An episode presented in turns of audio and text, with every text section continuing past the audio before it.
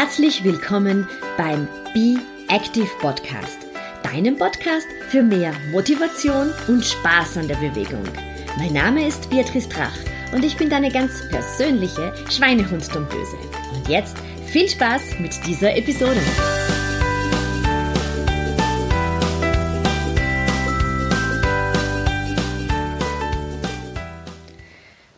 Hallo, hier ist Beatrice und ich helfe dir mit meinen Fitness-Tipps und meinen individuellen Trainingsplänen dabei, dass du körperlich, aber auch mental fit für den Alltag bist und das ohne Diät, ohne großen Zeitaufwand, aber dafür mit viel Spaß und guter Laune.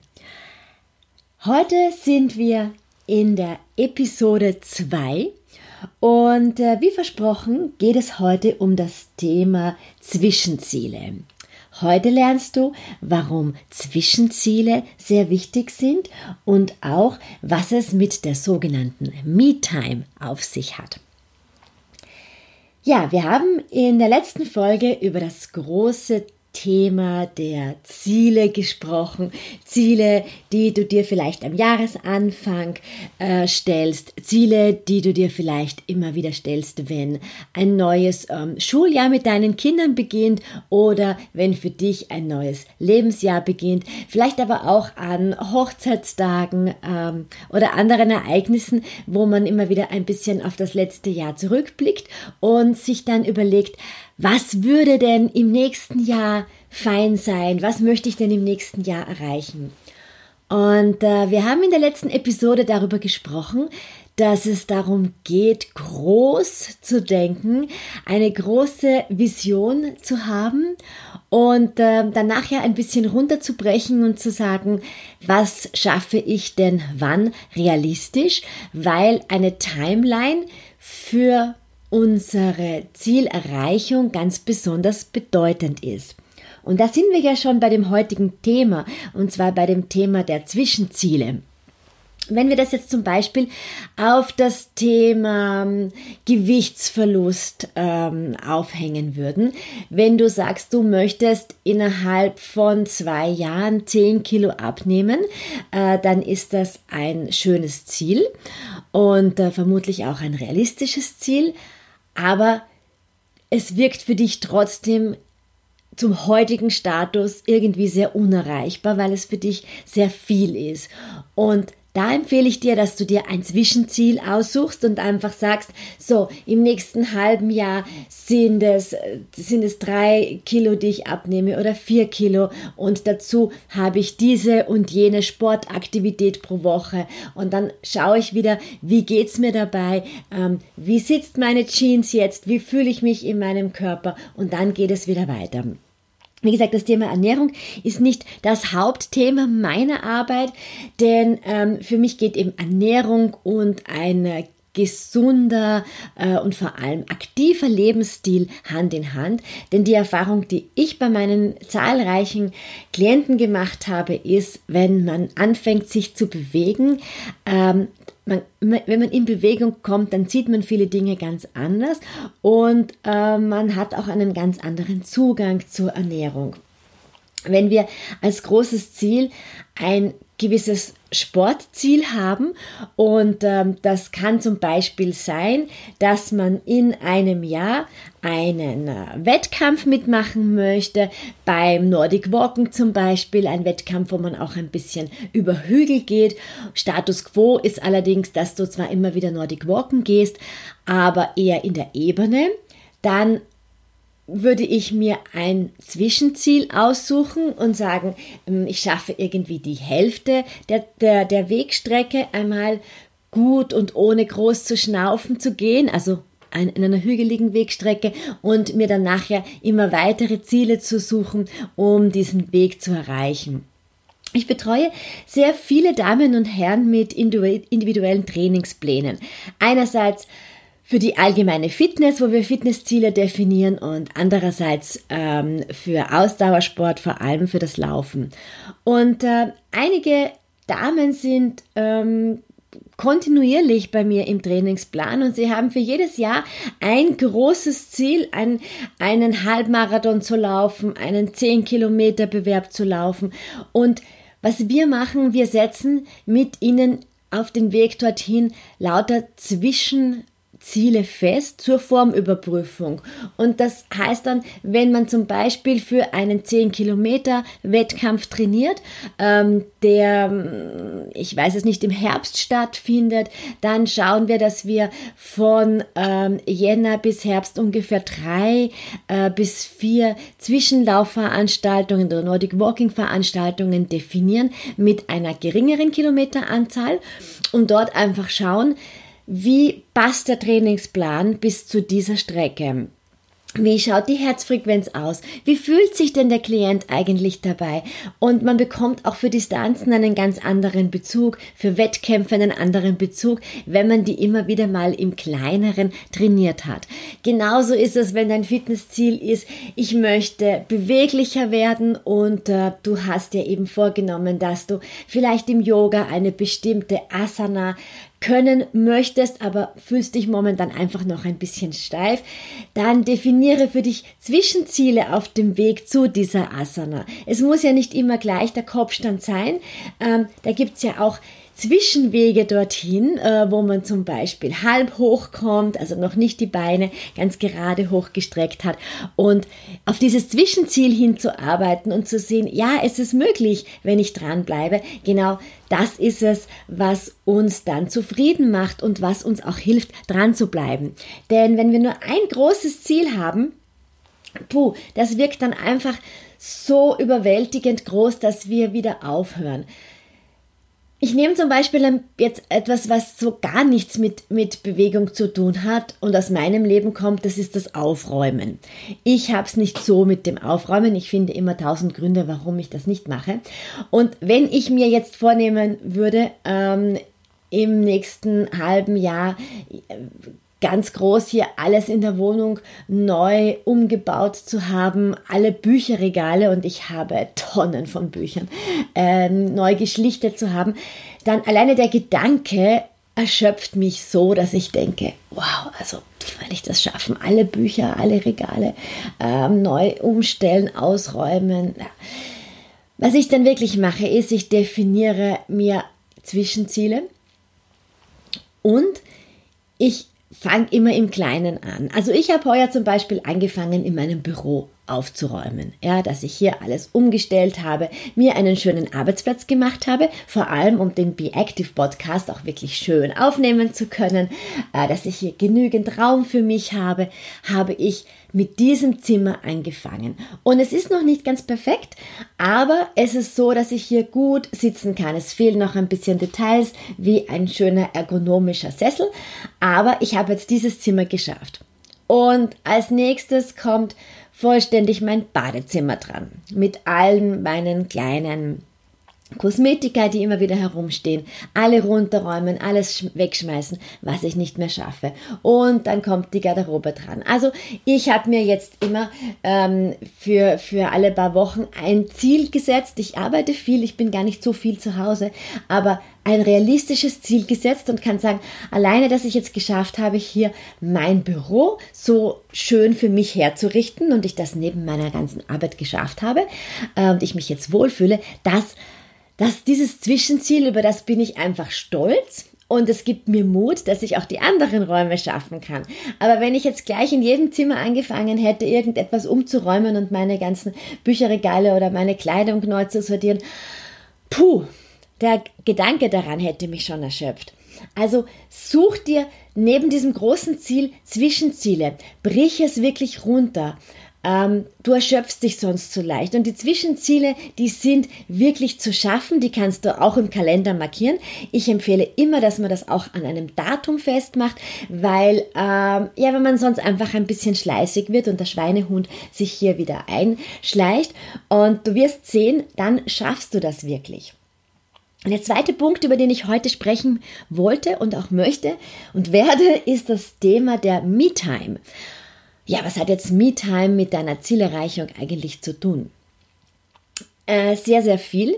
Alleine die Me-Time, diese Zeit für dich, ist etwas, das du auch definieren solltest.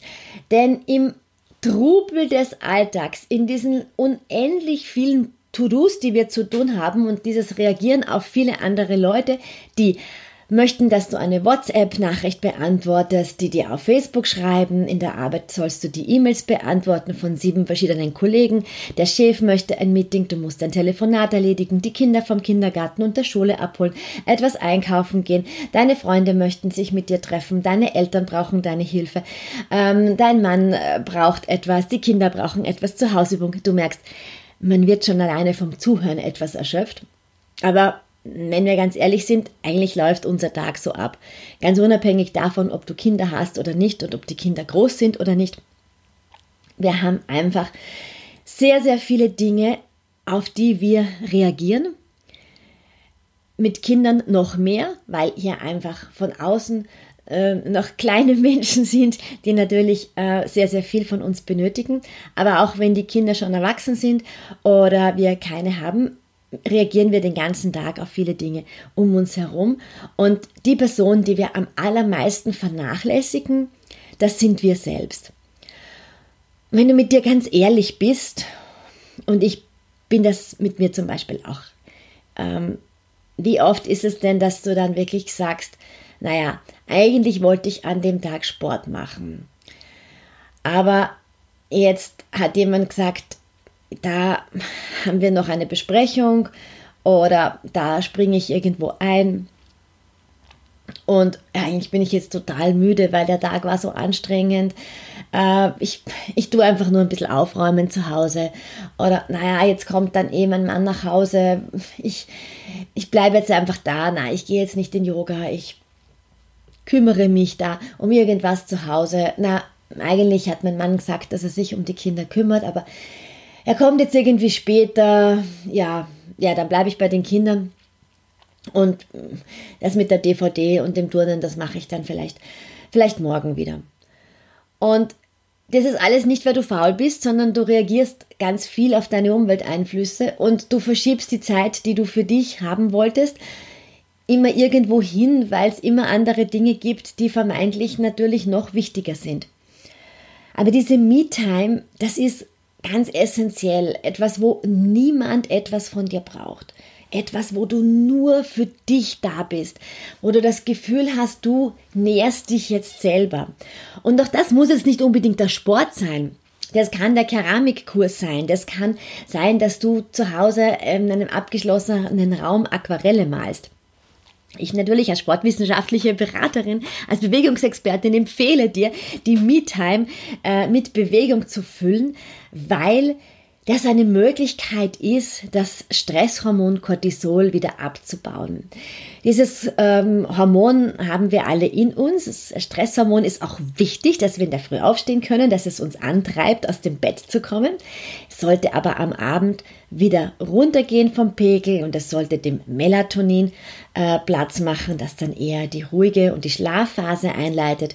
Wenn wir aber den ganzen Tag unter Strom sind, und das über viele Tage hinweg immer wieder unter Strom sind, dann bleibt dieser Cortisolpegel sehr hoch in unserem Blut und kann nicht mehr abgebaut werden. Und das ist eben der Moment, wo wir nicht einschlafen können, weil wir immer noch das Gefühl haben, das Herz klopft uns bis zum Hals und einfach sagen, also entspannen, wie, wie soll das eigentlich gehen? Ich habe, ich weiß nicht, ich habe noch tausend Dinge zu tun. Und diese Me-Time, die hilft dir, dass du einmal ein bisschen zur Ruhe kommst und Sport ist eben eine Möglichkeit, Cortisol abzubauen. Das haben viele Studien gezeigt. Wie schaffst du es wirklich deine Me-Time äh, zu finden?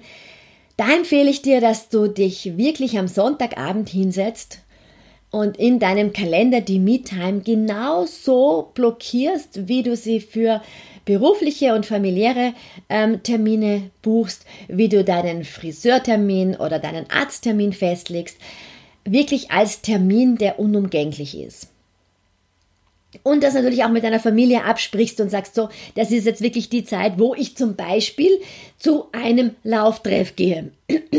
Das ist auch Me-Time, wenn du gerne Zeit mit anderen Leuten verbringst, denn das ist eben etwas, wo du aus deinem normalen Umfeld rauskommst und ganz, ganz andere Dinge besprichst.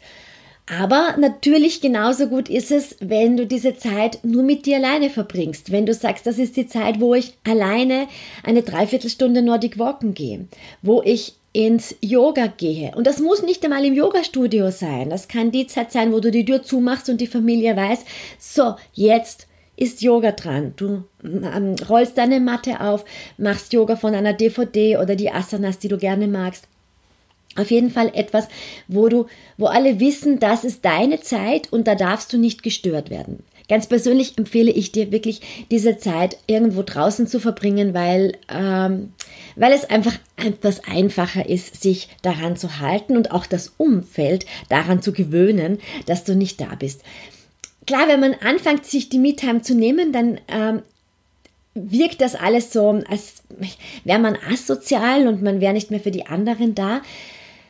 Es ist aber auch für die anderen ganz wichtig, wenn du selber deine Akku aufgeladen hast, nur dann kannst du auch für die anderen da sein und nur dann kannst du auch den anderen wieder Energie geben. Das heißt, es ist nicht egozentrisch, sondern es ist ganz, ganz essentiell, dass du diese Me-Time hast. Und überleg dir jetzt, was könnte diese Me-Time sein? Starte klein, starte mal wieder mal mit einer halben Stunde, die du dir nimmst, zweimal die Woche und weite sie dann aus. Vielleicht möchtest du mit einer Freundin drüber sprechen und ihr macht euch gemeinsam Me-Time aus. Ich habe äh, Kundinnen, die Familie haben und ähm, wo sich äh, zwei Freundinnen, die in der Nähe wohnen, immer ausmachen, wann sie gemeinsam eine Laufrunde machen und dann ganz beseelt davon zurückkommen. Diese Laufrunde ist die Zeit ihrer Psychohygiene, wo sie über alles reden können und wissen, das bleibt nur zwischen ihnen Bienen und dem Wald. Sie kommen zurück, die Familie hat sich einfach daran gewöhnt, das ist auch überhaupt kein Problem, wenn man das gut organisiert und wissen einfach, ja, wenn die Mama laufen geht und zurückkommt, die ist ein anderer Mensch und sie hat dann auch wieder die Energie für alle anderen da zu sein. Ich habe in einem Blogartikel am Anfang des Jahres 2019 geschrieben, dass ich selber meine Me-Time in dem Moment verloren hatte, als mein Trainingsplan ausgelaufen ist. Mein Mann hat mir für den New York Marathon ähm, Ende des Jahres, für das Ende des Jahres 2018, also im November bin ich den gelaufen, einen Plan geschrieben. Und in diesem Plan stand ganz klar drinnen, dass ich an jedem Sonntag den sogenannten Long Talk machen soll. Einen langen, langsamen Lauf ähm, der mich auf die große Strecke ähm, vorbereiten soll. Und an und für sich mag ich diese langen, langsamen Läufe gar nicht, weil ich sie irgendwie ein bisschen fad finde. Ich habe aber im Verlauf der Zeit diese Zeit richtig schätzen gelernt. Es hat kein Telefon geläutet, ich habe keine E-Mails beantwortet, ich habe mir ein Hörbuch ins Ohr gegeben, ich habe mir meine Lieblingspodcasts eingespielt, ähm, habe so aber ganz, ganz andere Dinge erfahren dürfen, habe mich irgendwann mal wirklich gefreut, dass ich diese zwei Stunden, zweieinhalb Stunden, dann waren es drei Stunden, nur für mich ganz langsam hatte in der Natur und unheimlich viel dabei gelernt habe, weil ich mich immer wieder auf diese Hörbücher und Podcasts gefreut habe. Und nach dem Marathon ist das dann irgendwie weggefallen und ich habe nur mehr, ich bin laufen gegangen, aber halt einfach nur mehr nach Gusto und Laune. Aber ich habe diese lange Zeit am Wochenende einfach gestrichen, weil ich mir gedacht habe, ja, ja, nicht jetzt eine Stunde oder 45 Minuten unterwegs bin, das ist schon okay. Ich habe ja eine ganz gute Grundfitness. Aber es ist meinem Gehirn diese Zeit abgegangen. Diese, diese zweieinhalb Stunden, die vollkommen ohne Verpflichtung ist. Diese zweieinhalb Stunden, wo nichts rattert, weil ich mich einfach ähm, so wunderbar habe berieseln lassen von dem Podcast und meine Gedanken ganz woanders hingegangen sind. Ja, und als ich das dann nicht mehr hatte, habe ich einfach gemerkt, ich habe unheim, unheimlich viele andere Dinge gemacht und war im Weihnachtsurlaub dann so erschöpft, dass ich nur mehr geschlafen habe. Und jetzt habe ich wieder meinen Trainingsplan und jetzt schaffe ich auch wieder viel besser abzuschalten, weil ich meine wirklich vorgesetzte Me-Time habe. Denn ich würde mich selber auch nicht daran halten. Du kannst dir diese, diesen Blogartikel, den ich geschrieben habe, den ähm, verlinke ich an den Show Notes. Vielleicht äh, findest du dich da auch wieder und äh, wirst da auch angeregt für dich äh, Me-Time zu definieren. Ich hoffe, du tust es. Ich hoffe, diese Episode hat dir Spaß gemacht. Nächste Woche hören wir uns zum Thema, warum für deine Wirbelsäule Stillstand Gift ist. Baba aus Wien.